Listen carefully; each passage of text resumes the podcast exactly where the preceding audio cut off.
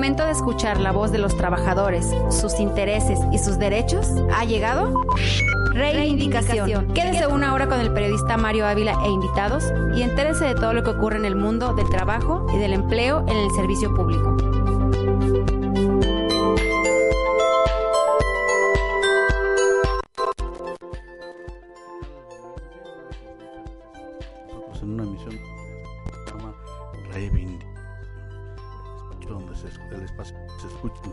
Los temas que le interesan a la clase trabajadora del estado de Jalisco.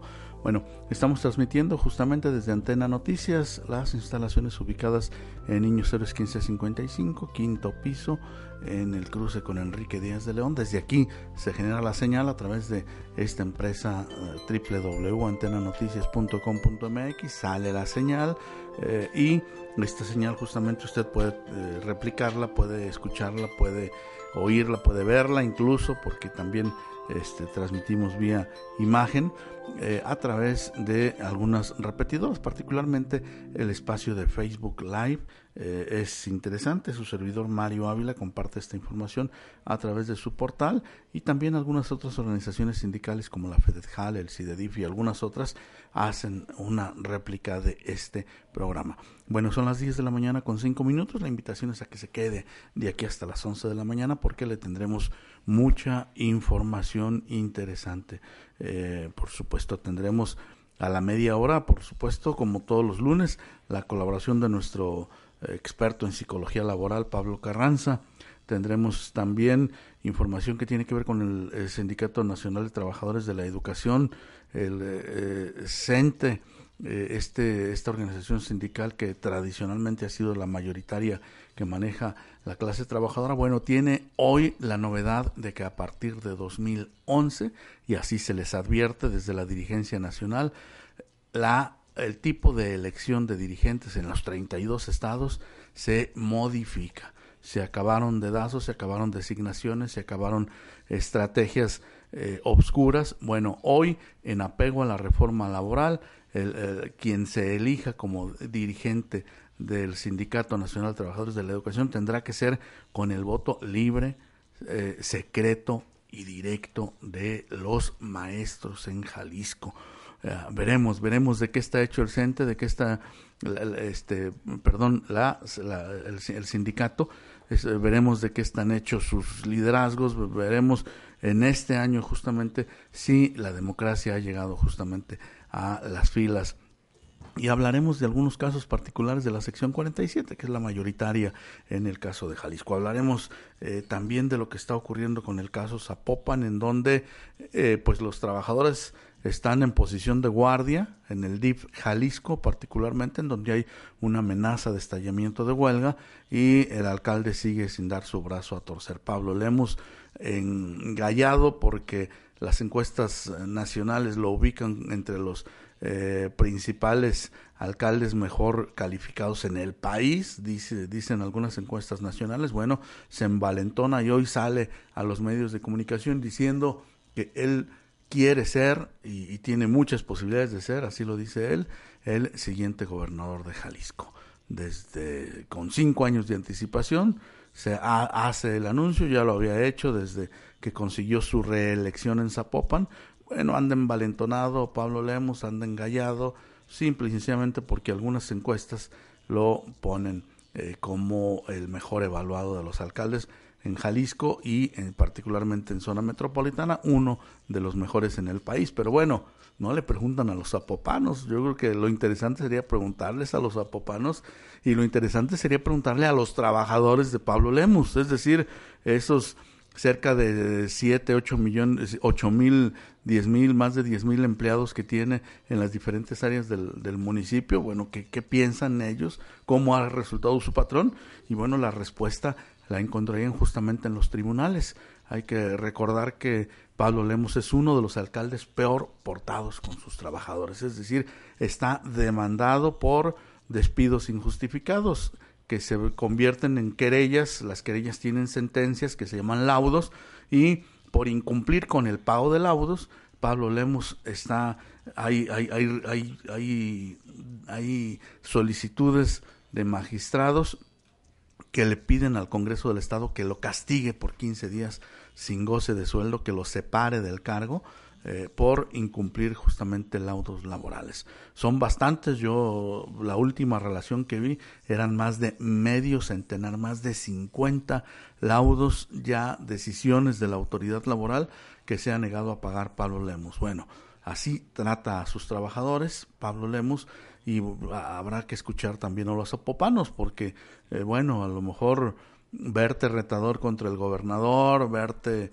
eh, envolverte en la bandera de las villas panamericanas y de la ecología, podrá darte por ahí algún, algunos puntos a favor en, la óptica de, de, los ciudadanos en general, pero pues conózcanlo, quieren conocer a Andrés, vivan con él un mes, que, los, apopan, los apopanos son los que mejor pueden decir qué está pasando con Pablo Lemos. Bueno, hablaremos eh, de, muchos otros temas que son interesantes. Hoy, por ejemplo, el gobernador de Jalisco eh, hace, ah, bueno, en, en, la semana hizo algunas eh, precisiones y dentro de las reformas que en breve se harán al Instituto de Pensiones del Estado, destaca particularmente una. El gobernador plantea rotar eh, la dirigencia de las eh, federaciones, el espacio que los sindicatos tienen ante el IPEJAL. Eh, ¿Qué consecuencias? ¿Quiénes se apuntan? ¿Quiénes levantarían la mano? ¿Quiénes tienen hoy esa representación?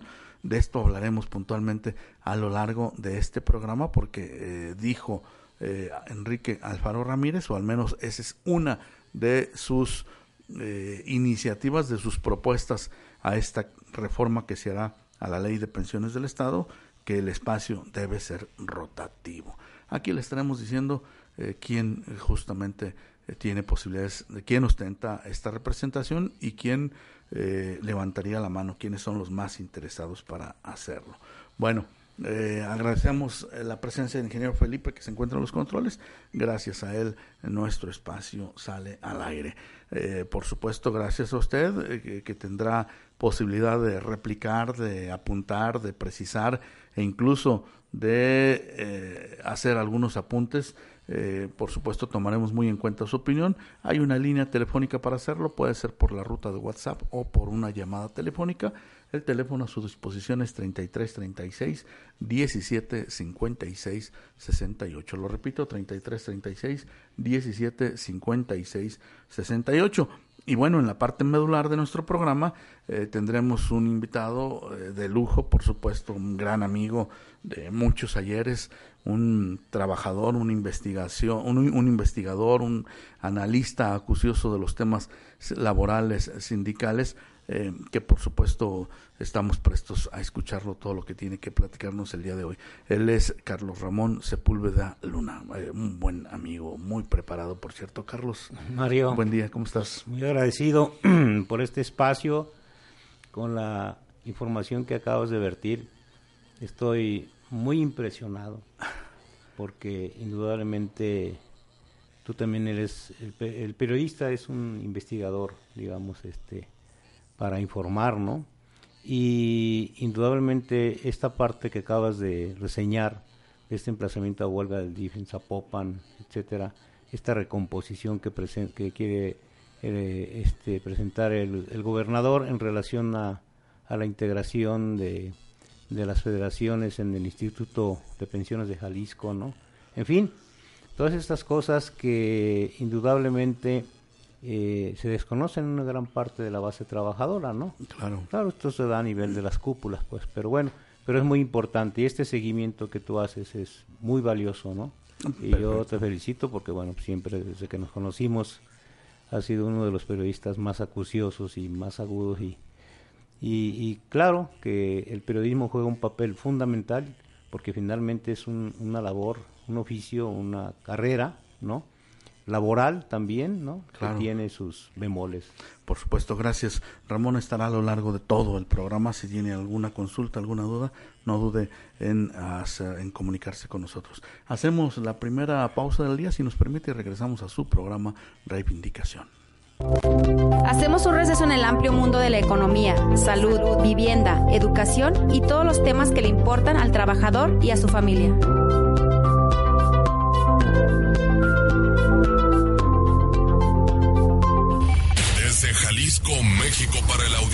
Del mundo. Antena Noticias. Antena Noticias. Ha llegado el momento de entrar hasta el quirófano. Hablemos de salud. Información oportuna, Entrevistas con expertos y los mejores temas en materia de salud están aquí. Escúchanos todos los miércoles en punto de las 20 horas y hablemos de salud. Con el doctor Jonathan Zamora en Antena Noticias. Capullo. Que te brinda la información para que disfrutes esta mágica etapa de tu vida.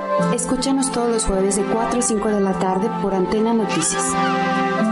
Información, relevancia, actualidad. Dos décadas medios tiene para ti la información más relevante. Escúchanos de 4 a 5 de la tarde y trasciende con nosotros a través de la noticia por Antena Noticias.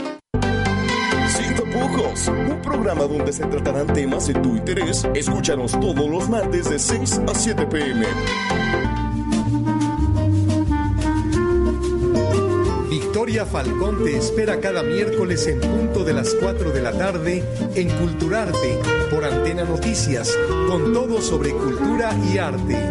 Las 10 horas, Ya estamos de 17 regreso en su minutos. programa Reivindicación. Los invitamos a participar con su opinión y sus denuncias.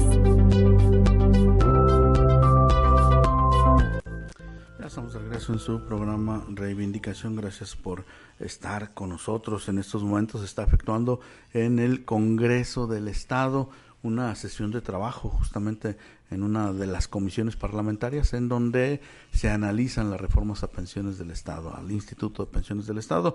Muchas muy dañinas como esas pensiones doradas, esas pensiones de lujo, esas pensiones VIP que tanto duelen, que tanto dañan. Hay trabajadores eh, que se están llevando más de 200 mil pesos mensuales. ¿Cómo, cómo, cómo, cómo mantenemos a eh, prácticamente cerca de, hasta el momento, más de 80 personajes de esa talla? Algunos al- que rondan los 150 mil pesos mensuales. Bueno, pensiones ofensivas que, contrastas con, co- que contrastan con las que reciben el común de los trabajadores, que eh, rondaría por los 3, 4, 5 mil pesos al mes. En fin, de esto hablaremos en unos momentos más. Antes damos la bienvenida, saludamos, ya, le, ya lo presenté en el bloque anterior, pero bueno, vamos a platicar con un, un experto, yo, yo la verdad, en, las fuentes periodísticas, cuando me tocó la cobertura del tema laboral, eh, era eh, mi Biblia, mi, la Biblia de cabecera, siempre un experto en estos temas, una persona muy sensible, Carlos Sepúlveda. Buen amigo Carlos. Eh, eh, pregu- preguntarte co- cómo, arrancamos. Yo, yo quisiera que me hicieras un análisis. ¿En, en dónde está parado el trabajador hoy día? El trabajador fue em, eh, víctima de un modelo neoliberal, neoliberal durante muchísimos años y a partir de, este- de este sexenio eh, se prevé que pueda haber un borrón y cuenta nueva, pero no cambian los moldes, no cambian los estilos, no cambia la economía, no cambia de fondo eh, los, lo- los cotos de poder, la banca sigue haciendo de las suyas, las grandes empresas siguen saqueando los bolsillos de los trabajadores, incluso con su viernes negro, con sus ventas, no sé qué, y el gobierno los permite. Eh, es más de lo mismo para el trabajador, ya son muchos años Bueno. Indudablemente que sí, eh, estaríamos hablando más de lo mismo en el sentido de que reconocer que vivimos en un sistema Claro. de libre mercado, es decir, un sistema capitalista, ¿no? y cuyo fin es la ganancia, la riqueza. ¿A costa de qué? De la explotación de la mano de obra del trabajador y de las trabajadoras, ¿no? Este, el margen de utilidad que, que ellos obtienen cuando se, se, se producen diversos artículos, productos ¿no? para el consumo interno, digamos, o para exportación, eh, pues tienen sobre la base de someter a los trabajadores a, un, a una jornada laboral este, que con no con las 8 o 12 horas que actualmente se están imponiendo, que eso está al margen indudablemente de lo que establece el artículo 123 y la ley federal eh, de trabajo, que es la reglamentaria, pero, eh, y ese margen de ganancia es muy claro en muchos sectores, ¿no? Y si nos enfocamos a, la industria electrónica transnacional, este, pues ahí a partir de- del esquema de la outsourcing, en donde ni siquiera prestaciones, ¿no? eh, solamente el salario y por jornadas de tiempo y hora determinado, etcétera, etcétera, ¿no? Diciembre, este, como dice la canción, me gustó para que se, para que te vayas, así le dicen a los trabajadores, les dan vacaciones, termina el contrato, los vuelven quizás a recontratar o no, pero en las peores condiciones, ¿no? Y como no hay una organización sindical que realmente defienda los derechos e intereses de la clase trabajadora, porque las cúpulas sindicales están adheridas a este sistema, digamos, corporativo y corrupto, ¿sí? porque no hay administración realmente de la justicia. Hay privilegios, hay moches, hay tráfico de influencias, ¿no? Y el panorama en general para la clase trabajadora es bastante difícil, pero además el elemento central, Mario, ¿cuál es? El trabajador no hace por conocer sus derechos. Justamente, es, es, un gran dilema. Yo en los espacios que participo, les pregunto, perdón, en, lo general, eh, ¿conoces el artículo 123 de la Constitución? Pues no. ¿Qué dice eh, el artículo tercero respecto a la educación? El, artículo cuarto respecto a la salud? ¿O el artículo noveno a la libertad de expresión y manifestación y organización? El artículo 39, ¿no? Que donde reside la soberanía del pueblo este, el 123 con todos sus derechos, los ya peor todavía, los convenios de la Organización Internacional del Trabajo. Pero en lo concreto, ni siquiera sus estatutos, su contrato colectivo de trabajo y mucho menos estos aspectos de carácter constitucional, de carácter legal, porque recordemos que eh, la Constitución de 1917, en la que participaban distintos trabajadores, médicos, este, este, abogados eh, y gente de oficios varios, ¿no? Pero bueno, ahí quedó plasmado justamente en el 123 esos derechos que se establecen para la clase trabajadora, el derecho al trabajo permanente, el derecho este, a una jornada laboral, el derecho a un reparto de utilidades, a un aguinaldo, el derecho a la seguridad social, ¿no? En fin, la vivienda, la salud, la alimentación, en, fin. Y bueno, hoy la clase trabajadora está siendo despojada de casi de todos los derechos. La reforma del primero de mayo del año pasado, que se publicó en el Diario Oficial de la Federación, pues retoma estos aspectos, principalmente uno de los nodales que sería la democracia sindical, ¿verdad? Claro.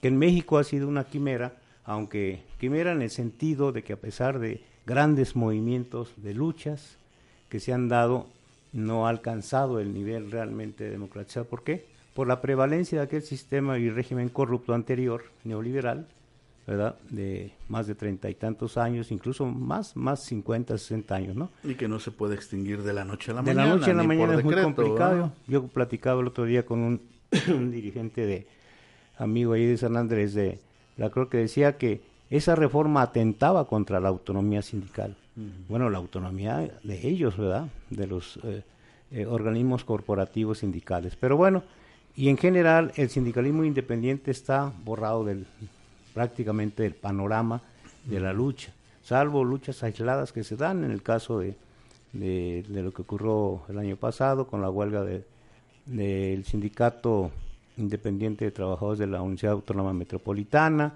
y de pequeños sectores, ¿no? Este avance importante que hubo en el sector de los trabajadores de la educación, con echar abajo la reforma educativa, no en los términos y como se planteaba originalmente por parte de la Coordinadora Nacional de Trabajadores de la Educación, y a pesar de ser una fuerza importante la CENTE, que cumplió ya 40 años, ¿sí? Este, entonces, pero ha sido insuficiente. Y con la, la reforma de los trabajadores. Los trabajadores que no se presentaron a la evaluación, tres años y medio duraron firmes, ¿no? Aquí yo los acompañé en el plantón que tuvieron. Este, y bueno, fue un, logro muy importante, ¿no?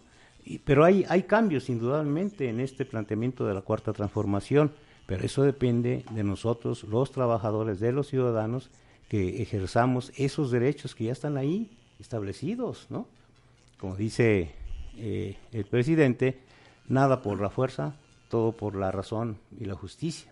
Claro, y por supuesto entender que nadie puede hacer eh, por ti lo que tú no hagas. Claro. Si tú eres el más interesado, eh, hay, que, hay que tomar en cuenta que al gobierno, a los patrones, incluyendo a los líderes sindicales, les eh, interesa tener trabajadores eh, ignorantes, trabajadores que no Sí. conozcan sus derechos, Así trabajadores apáticos, trabajadores eh, hundidos eh, justamente en otro tipo de problemas y no en la defensa de sus derechos. Sí, uno de los aspectos más importantes que ha señalado el presidente del gobierno de México es en el sentido de que el, el Poder Judicial es el único órgano, digamos, este eh, jurisdiccional en que no se ha podido, porque ahí está infestada justamente la corrupción, en todos los niveles, ¿no? Claro. En los tres niveles de gobierno. Entonces es terrible en materia laboral, en materia judicial, etcétera, etcétera. Pero bueno, el hecho es que nos corresponde a todos eh, contribuir a que esto se conozca, porque también tenemos un elemento en contra, el grave atraso educativo y cultural que tiene la clase trabajadora. Tú le muestras un volante o algún folleto de orientación e información, no lo leen, no les interesa. Están en la lógica de la subsistencia, de que tengo que ir a trabajar, tengo que correr de aquí para allá y tomar no sé cuántos camiones, me llevo tantas horas en el caminar, en el trasladarme de un lado a otro, al regreso a mi casa, nomás a descansar y al día siguiente y para ver qué, le- qué alimento llevo a, a la familia, ¿no? Entonces, la gente está en otra lógica, ¿no? Y ¿Qué por hay lo que hacer tanto, ante ese panorama, Ramón? pues necesitamos estar ahí eh, haciendo una labor muy intensiva, ¿no? Perseverar. De no bajar la guardia, de informar, informar, convocar, platicar con la gente para conocer sus preocupaciones, qué es lo que lo trae, por qué no, por qué no se animan a conocer sus derechos, ¿verdad? Y dicen, no, es que yo no soy político, lo primero que dicen, ah, camotes, ¿no? Pues el, el- el ser humano somos entes políticos, ¿no? Por naturaleza. Por naturaleza, ¿no? Entonces, es un problema, es el problema más grave que, se está, que estamos enfrentando la clase trabajadora de este país, que los trabajadores no quieren leer, no se quieren informar, no quieren salir su estado, de su estado de confort. ¿no? Bien, bien. Con esta, con este primer apunte eh, llegamos ya prácticamente, fíjese, a la mitad del programa. Este, está pasa muy rápido. ¿Será que los que ya somos grandes vemos pasar el tiempo muy Sí. rápido? Pero bueno, eh, hacemos la pausa de la media si nos permite regresamos a vuelta de eh, la media a platicar con la licenciada Livier, eh, eh, Livier Macías. Ella es la directora general de prestaciones del Instituto de Pensiones del Estado. En estos momentos también se está convocando justamente a los eh, trabajadores pensionados a que digan, a, que- a pasar una especie de lista de presentes. Aquí estoy, sigo vigente para continuar con sus derechos. Esto es, esto es importante que se haga. Eh, eh, este procedimiento eh, sale justamente desde la Dirección de Prestaciones y hablaremos eh, vía telefónica con la ah, maestra, la doctora, perdón, eh, Livier Macías, a vuelta de la pausa de la media. El receso de la media y regresamos. Hacemos un receso en el amplio mundo de la economía, salud, vivienda, educación y todos los temas que le importan al trabajador y a su familia.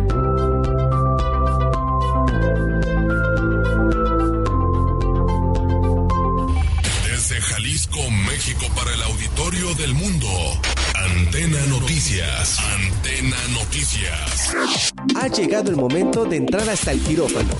Hablemos de salud. Información oportuna. Entrevistas con expertos y los mejores temas en materia de salud están aquí. Escúchanos todos los miércoles en punto de las 20 horas y hablemos de salud.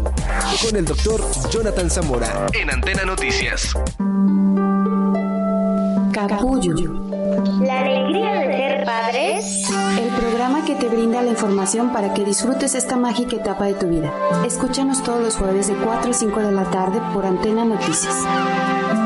Información, relevancia, actualidad. Dos décadas medios tiene para ti la información más relevante. Escúchanos de 4 a 5 de la tarde y trasciende con nosotros a través de la noticia por Antena Noticias. Un programa donde se tratarán temas de tu interés. Escúchanos todos los martes de 6 a 7 pm. Victoria Falcón te espera cada miércoles en punto de las 4 de la tarde en Culturarte por Antena Noticias, con todo sobre cultura y arte. Las 10 horas, Ya estamos de 31 regreso en su minutos. programa Reivindicación. Los invitamos a participar con su opinión y sus denuncias.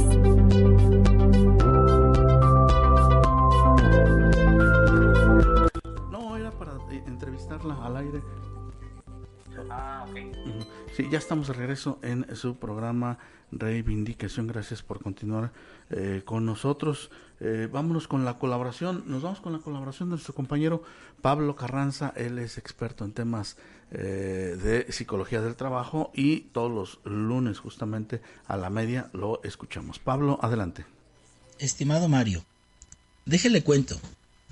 Usted sabe que desde hace muchos años en la avenida Niños Héroes de Guadalajara se ubica lo que se conoce como la zona azulejera. Cientos de negocios desde la avenida Enrique Díaz de León, antes Tolsá, y hasta la calle Colón. Ah, pues fíjese que la policía vial ya los agarró de bajada. Desde hace semanas, las camionetas de vialidad llegan todos los días y como cuando los tanques soviéticos entraron a Praga y a Budapest para reprimir a la población, se bajan las guapas y temibles policías viales y arremeten contra todos los vehículos que están ahí, lanzando multas sin ton ni son y a diestra y siniestra, seguidas por las abominables grúas que aparecen devorándolo todo. Los ciudadanos que están ahí comprando sus lavabos, azulejos o tazas de baño no saben lo que pasa. Sus autos están correctamente estacionados, no en doble fila, ni obstruyendo la circulación, pero salen corriendo a mover sus autos y son pocos los que se salvan. Parece una zona de guerra, donde todos buscan refugio de los ataques del enemigo. Parece Berlín en abril del 45 bajo el ataque de los aviones ingleses. En este mundo al revés, amigo Mario, los comerciantes honestos, que pagan impuestos, que dan empleo a miles de trabajadores, que contribuyen a la economía son atacados, perseguidos, asediados, multados y perjudicados por el gobierno que debería protegerlos. O sea, las mismas policías a las que les pagamos sus sueldos nos agreden. Y en cambio, hay locos drogadictos hijos de papi que en su vida han trabajado y que de noche se suben a sus Corvettes, Jaguars y Lamborghinis para jugar carreritas y sentirse todopoderosos por las calles de Zapopan, que causan muertos y heridos y que nunca son tocados por esa flamante policía vial del estado de Jalisco. Esto sí es un mundo raro, don Mario. Los comerciantes azulejeros ya hicieron una pequeña manifestación y cerraron la avenida Niños Héroes por unas horas, exigiendo que la autoridad los deje trabajar en paz. A mí me hubiera gustado que incendiaran unas patrullas, que marcharan a Palacio de Gobierno, que vandalizaran edificios y monumentos, que arrojaran bombas Molotov y que llegara la Guardia Nacional para contenerlos, y que entonces mil estudiantes de la Universidad de Guadalajara tomaran las calles y que llegaran sindicatos a apoyarlos, hasta que el Senado declarara la desaparición de los poderes en Jalisco. Ah, perdón, don Mario, me emocioné y dejé volar mi imaginación. Pero pues a ver si así entiende el gobierno de don Enrique Alfaro que debe dejar de atacar al pueblo. Un abrazo, don Mario, de su amigo de siempre, Pablo Carranza. Gracias, muy amable. Eh, gracias. El comentario de Pablo Carranza, siempre puntual, siempre acucioso. Y particularmente con este tema de los arracones en Zapopan, fíjese, en lugar de que el, Estado, y, hablo del Estado no nada más este, el ente estatal, sino el ente municipal, que también es el Estado, en lugar de meterlos en cintura, estas prácticas ilegales que violan, eh, por supuesto, muchas disposiciones, Pablo Lemus, a propósito de Pablo Lemus, ese que hoy dice que quiere ser gobernador de Jalisco, bueno, ese sujeto resulta que les ofreció eh, dotarlos de espacios adecuados para que practiquen carreritas, para que esos arrancones que hoy son clandestinos tengan el apoyo del municipio y tengan un espacio donde celebrarse formalmente. Bueno, este, qué, qué, ciudad que estamos viendo. Eh, es decir, arrancones ilegales, eh, entre comillas, legalizados por la ciudad, por, por, la autoridad. Y bueno, no nos extraña porque eh, acuérdese usted que en los gobiernos de Aristóteles y de Ramiro Hernández se construyeron en Guadalajara infinidad de edificios ilegales y lo que hizo la nueva administración al llegar fue legalizarlos como con dinero, que paguen una multa y ya son legales. Bueno, ese es el mismo caso ahora de los arrancones. Son ilegales, sí, pero si el gobierno de Zapopan les va a poner hasta un espacio adecuado, les va a contratar empresas para que se publiciten, pues los convierten en legales. ¿Qué cosas, qué cosas estamos viendo? Bueno, este, hemos tenido dificultades para enlazarnos con la licenciada Olivier Macías porque ella está justamente representando al Instituto de Pensiones del Estado en el Congreso del Estado en estos momentos, en donde se lleva a cabo una reunión de trabajo con las comisiones parlamentarias que tienen que ver justamente con las modificaciones a las leyes, particularmente a la ley del, del IPEJAL. Y aprovecho para decirles que justamente el gobernador ah, Enrique Alfaro Ramírez lo que plantea justamente es rotar el espacio que tiene la Federación de Sindicatos en el Consejo Directivo de IPEJAL. Vamos, ¿quién representaba a los trabajadores en el Consejo Directivo de, IPEJAL? Dos representantes. Uno de la sección 47 del CENTE, otro de la Federación de Trabajadores del Estado y, sus municipios, que tradicionalmente era desde hace 20 años para acá, la que encabeza Juan Pelayo Ruelas.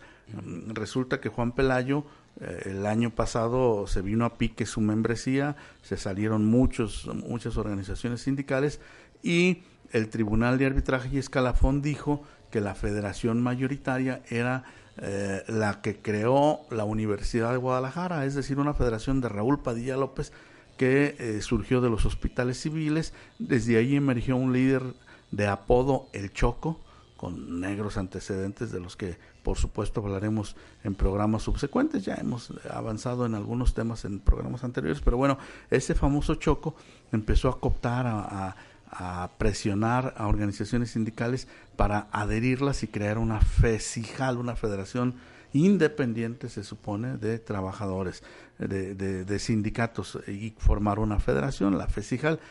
El tribunal dijo el año pasado, la FESIJAL es la que tiene mayoría, y por lo tanto le dio la posibilidad de que la FESIJAL eligiera a uno de los tres magistrados del Tribunal de Arbitraje y Escalafón.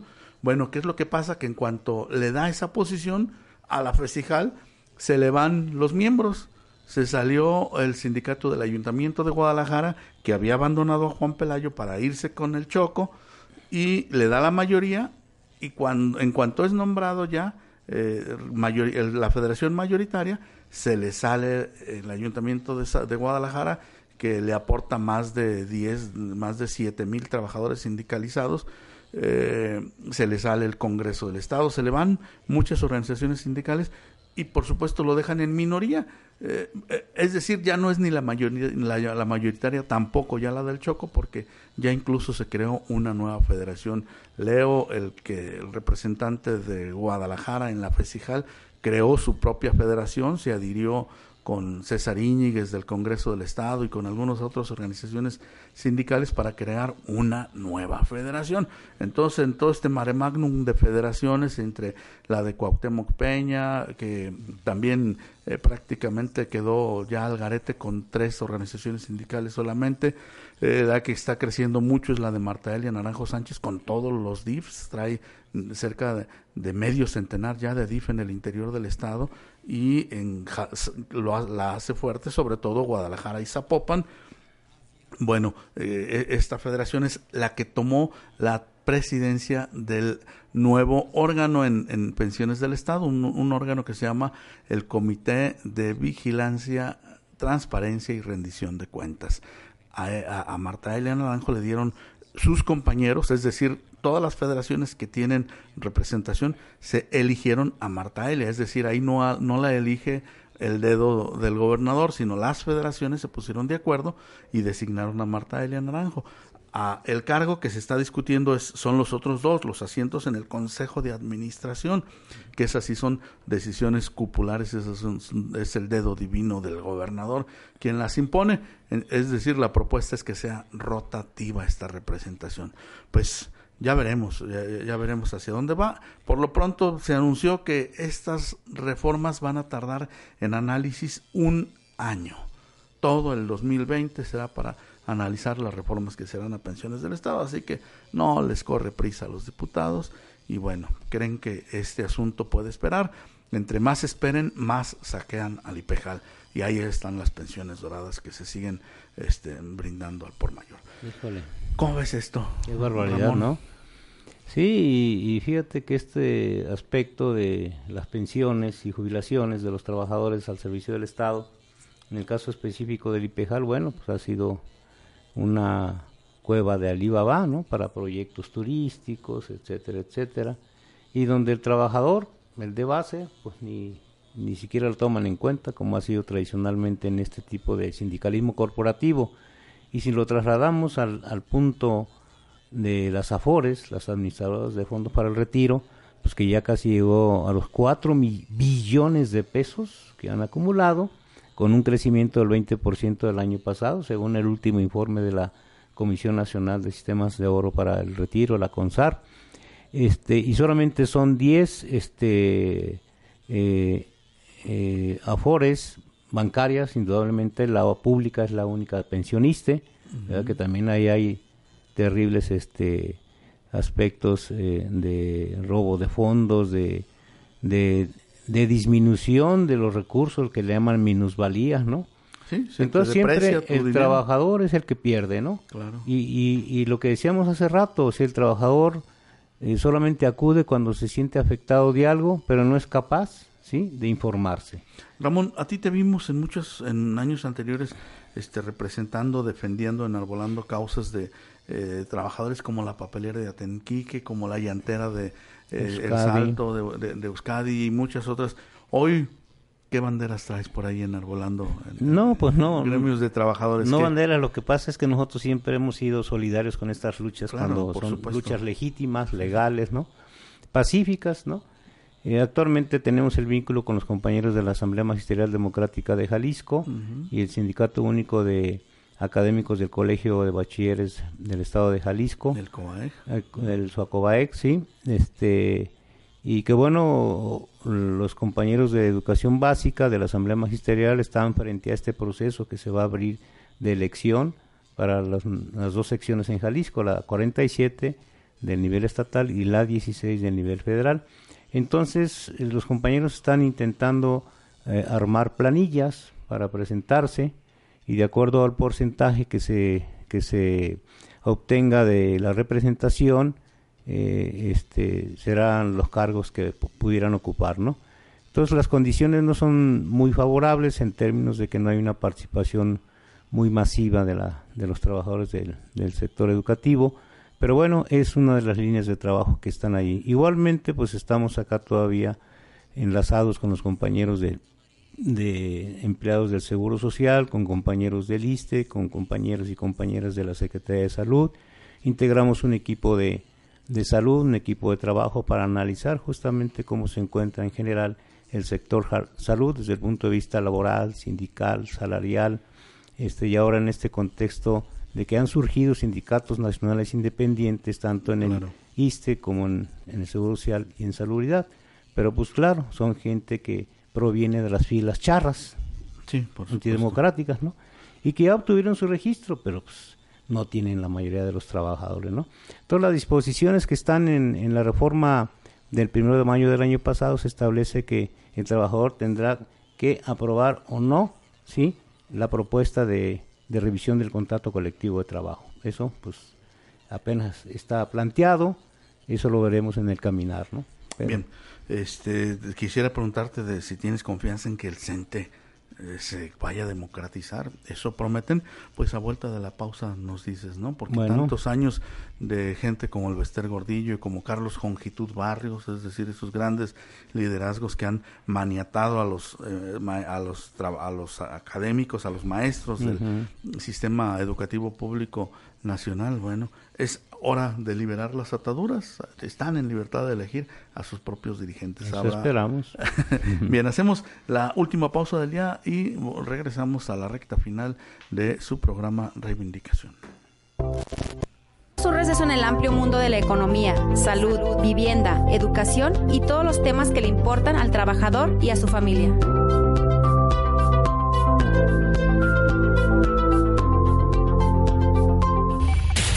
Jalisco, México, para el auditorio del mundo. Antena Noticias. Antena Noticias. Ha llegado el momento de entrar hasta el quirófano.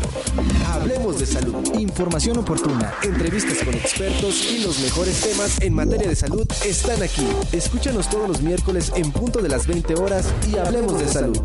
Con el doctor Jonathan Zamora en Antena Noticias. Capullo. El programa que te brinda la información para que disfrutes esta mágica etapa de tu vida. Escúchanos todos los jueves de 4 a 5 de la tarde por Antena Noticias.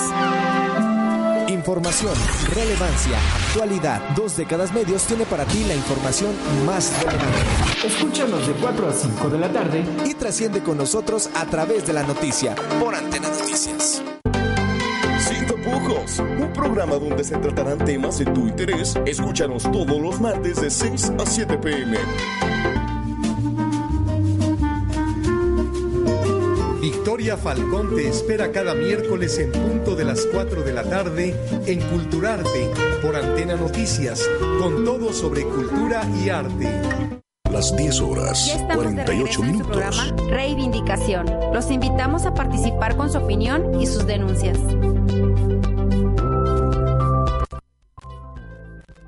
Regreso en su programa Reivindicación. Esta es la recta final, es el- la, última llamada, vamos, el último cuarto de este programa. Y bueno, a, a mí me, me- me impresiona este tema del Sindicato Nacional de Trabajadores de la Educación porque le decía, solamente ha tenido dos grandes dirigentes en los últimos 50 años. Carlos Jongitud Barrios, de San Luis Potosí, y después el Bester Gordillo. Bueno, después de, de que en, en la administración de Enrique Peña Nieto eh, el Bester se fue a la cárcel, quedó eh, Juan Díaz de la Torre al mando de, de este sindicato, un jalisciense por cierto, eh, pues vimos el regreso del Bester Gordillo este con incluso hasta rejuveneció saliendo de la cárcel y ahora eh, eh, tomando nuevamente a la distancia pero las riendas de, de, de esta organización sindical de las más importantes de América Latina. Bueno, hoy dice el Sindicato Nacional de Trabajadores de la Educación eh, que de acuerdo a su nuevo reglamento de elección de directivas seccionales se habrán de ajustar a la reforma laboral en materia sindical. Esto significa que por primera vez en su historia, maestros y trabajadores educativos votarán directamente para elegir a los dirigentes seccionales de los 20 procesos estatales que se tienen contempladas para este año. Ello luego de que el Sindicato Nacional de Trabajadores de la Educación hizo público su nuevo reglamento de elección de directivos seccionales para ajustarse a la nueva reforma laboral en materia sindical. Las elecciones internas, dijo, se realizarán mediante el voto universal, libre, directo, secreto, personal e intransferible. En términos prácticos, esto quiere decir que se elimina la figura del delegado para los procesos electorales que existía anteriormente y que implicaba que una persona llevaba la representación de sus compañeros e idealmente emitía el voto en un sentido mandatado para elegir a los dirigentes nacionales perdón, a los dirigentes seccionales por designación de los liderazgos nacionales. Esta figura dejaba espacio para las prácticas de corrupción o de los procesos seccionales fueran a modo, de acuerdo con las críticas de corrientes internas. Hoy, eh, eh, justamente eh, se mandata en la sesión extraordinaria del Consejo Nacional y es expedido en sesión extraordinaria del Consejo Nacional del CENTE un documento que se repartirá entre los integrantes de las 55 secciones sindicales. Entre otras, el reglamento establece las herramientas, parámetros, objetivos y etapas para la actuación en los órganos responsables de las elecciones de directivas. También se establece un proceso para la atención y solución de controversias y se crean las bases para elegir a las directivas seccionales sindicales a partir de febrero. Bueno, Carlos, voto universal, libre, directo, secreto, personal e intransferible. ¿Podrá Pues, darse? Debiera darse, pero si el trabajador no vigila, no interviene, ¿verdad? no está presto. El caso reciente de la Federación de Sindicatos de Trabajadores del Gobierno de la Ciudad de México, que acaba de entrar en un proceso electoral, instalaron, este, como que si fuera por ahí afuera de las dependencias, todas las cajas donde iban a depositar el voto, pero la Secretaría del Trabajo no validó ese proceso, porque finalmente, pues, eh, el, el- el mecanismo que se utiliza con urnas públicas, ¿no? Este, eso tendría que ser, vamos, en el caso de, del CENTE, tendría que instalarse urnas en las escuelas, Claro. escuela por escuela, como decía aquella vieja consigna, ¿no? Este, zona por zona, ¿no? Casilla por casilla. Casilla, o casilla por casilla, ¿no? Entonces, esa es una de las dificultades, pero tiene que ver justamente con lo que reiteramos. Mientras el trabajador no participe y no vigile y no defienda ese derecho establecido ya en esta reforma, las cosas no pueden cambiar mucho, ¿no? Es decir, sabemos que el control sindical, el corporativismo sigue prevaleciente, a incluso hasta niveles de gangsterismo, ¿no? Que ha sido la historia en este en nuestro país, pero la responsabilidad es de los propios trabajadores. Decía Carlos Marx, la emancipación de los trabajadores debe ser obra de los propios trabajadores. Y aquí en este caso, si los trabajadores no le entran, trabajadores de la educación, las maestras, los maestros, el personal administrativo, el operativo, a ejercer su derecho al voto, ¿verdad? Entonces las cosas no van a cambiar. Claro. Pero Y- esperemos que sí. Y en el caso de Jalisco, pues vemos eh, condiciones realmente desastrosas con elección de dirigentes eh, hereditarias. Sí. Por ejemplo, el maestro que tenemos hoy como dirigente o que teníamos eh, en fechas anteriores en la sección 47 era hijo eh, justamente de alguien que fue dirigente 20 años atrás. Eh, y- Claro. y, fíjese, el hijo en el Instituto de Pensiones del Estado representando al, al, al CENTE y promoviendo, votando y logrando eh, la jubilación de su papá mm, con cientos de miles de pesos. De 76 mil pesos se le aumentó a 152 mil pesos. Justamente porque su hijo era el representante de la CENTE en el Instituto de Pensiones del Estado. Perdón, fue de 102 con el que pe- empezó su jubilación. Metió un proceso su hijo para que se la aumentaran y por supuesto el hijo vota en el Consejo de Administración del IPEJAL para que aumenten la pensión de su papá de 102 mil a 156 mil. Entonces, barbaridad. incluso tuvo el cinismo de firmar el dictamen, el acta, el acta de la discusión y de la donde se vota y se aprueba el aumento de la pensión, la firma, la, pro- la, la propone, la vota y la firma el hijo. O sea, ¿Qué si no será eso tráfico de, de influencias, Totalmente, por supuesto. Eh, totalmente. eh, esas épocas deben de extinguirse. Sí, poco a poco se tendrá que ir Carlos, tú haces este muchas proceso. publicaciones. ¿Qué, qué, qué, qué- tendremos que leer de Carlos Sepúlveda? Eh, ¿Has hecho algunos libros? Pues mira, dos, co- eh, coméntanos algunos que de los que hayas hecho. Eh, Resistencia Obrera que se, se presentó el 28 de abril del año 2001 y bueno, y anteriormente en toda la militancia sindical democrática, pues en cada lugar donde íbamos, en cada fábrica, en cada centro de trabajo, eh, le decíamos a los trabajadores que publicaran su medio de información, por ejemplo, en. Slanese Mexicana, cuando era sindicato que eh, estaba bajo la égida de la FT, FTJ, ahí sacamos Liberación Obrera, etcétera. En fin, este folleto libro de situación de los trabajadores en Jalisco en el 86, un Ujú. eleme- elementos para estudio y discusión, lo que nosotros en nuestra organización política eh, publicamos debate proletario con información para los trabajadores, este otro con el tema militante obrero, eh, los talleres de capacitación que hemos impulsado en el Seguro Social y con distintos sectores a nivel nacional también, ¿no?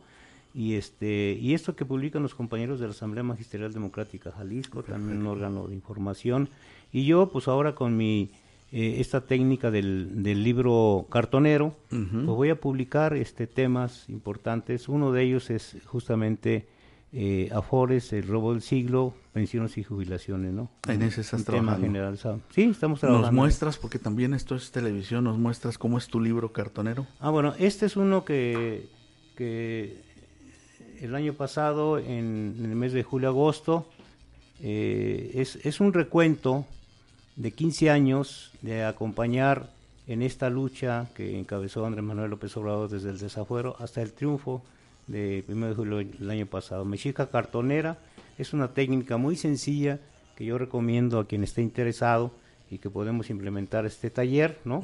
Para hacer nuestras propias publicaciones, no depender de ya de las editoriales, no ser independientes en esta parte. Y bueno, este es eh, un primer esfuerzo. Tenemos otros ahí en camino, esto de los relatos sindicales, también tuvimos un taller de literatura y nos están enseñando cómo hacer cuentos, ¿no? Y yo tengo un cuento sobre el primero de mayo de 1986. Muy pues, interesante para la historia. Fíjate, no, no, no, no, por supuesto que hay que, hay que, hay que leerlo. Eh, ya nada más eh, de, salida nos quedan dos minutos, Carlos. Yo, por supuesto, eh, te conozco y sé de tu lucha proletaria, sé de tu lucha en favor de las clases más desprotegidas y conozco tus antecedentes. ¿Qué, sentiste ahora del ataque al cuartel Madera en, Chihuahua? Pero ahora, pero ahora no de no de la gente indignada, ahora, ahora el crimen organizado. y no es el primer ataque en Madera, ahí en, en, la, en el municipio. Pues eh, yo ya tenía antecedentes de que los grupos este, delincuenciales ya tenían copada casi toda la parte de la Sierra Ramurino y particularmente en el caso de Madera, ¿no? que fue un germen de la lucha, digamos, armada, de la lucha que inició legal, pacífica, por demandas justas de los campesinos, de los maestros, de los estudiantes, ¿no? Y que la represión acabó con ese movimiento, ¿no? Entonces, sí, eh, estos, estas graves, este, históricamente, estos hechos, pues, lamentables, ¿no? pero que llaman a la atención y a la organización de la gente, porque igual lo, que ocurrió en Guerrero, ¿no? Casi paralelo, ¿no? Entonces, es una cosa muy terrible, es un aspecto eh, para la cuestión de la seguridad en, nuestro país. Yo ayer eh, eh, que me encontré a unos jóvenes de la Guardia Nacional, jovencitos, yo les digo, compañeros, porque son compañeros de trabajo, finalmente cumplen una función fundamental. Muchas gracias, los felicito porque esto nos da seguridad. Con su sola presencia, la gente siente seguridad, ¿no? Claro. En fin. Y bueno, el otro tema era felicitarte porque este año eh, una de las organizaciones de las que fuiste su fundador y miembro eh, eh, importante, el Frente Estudiantil Revolucionario, llega a los 50, 50 años. Cumpliría 50 años de edad.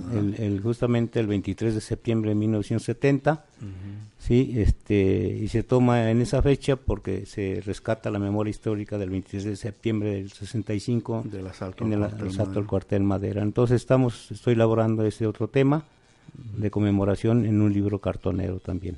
Perfecto. Carlos. Mario. Qué gusto, te agradezco mucho. Un placer, gracias por compartir eh, parte de lo mucho que sabes y lo que, lo que le puedes dar a la clase trabajadora. Que va a quedar ahí en los libros cartoneros. Que no sea la última vez. Que no, sea la última vez, Carlos. Cuando tú me invites, Mario.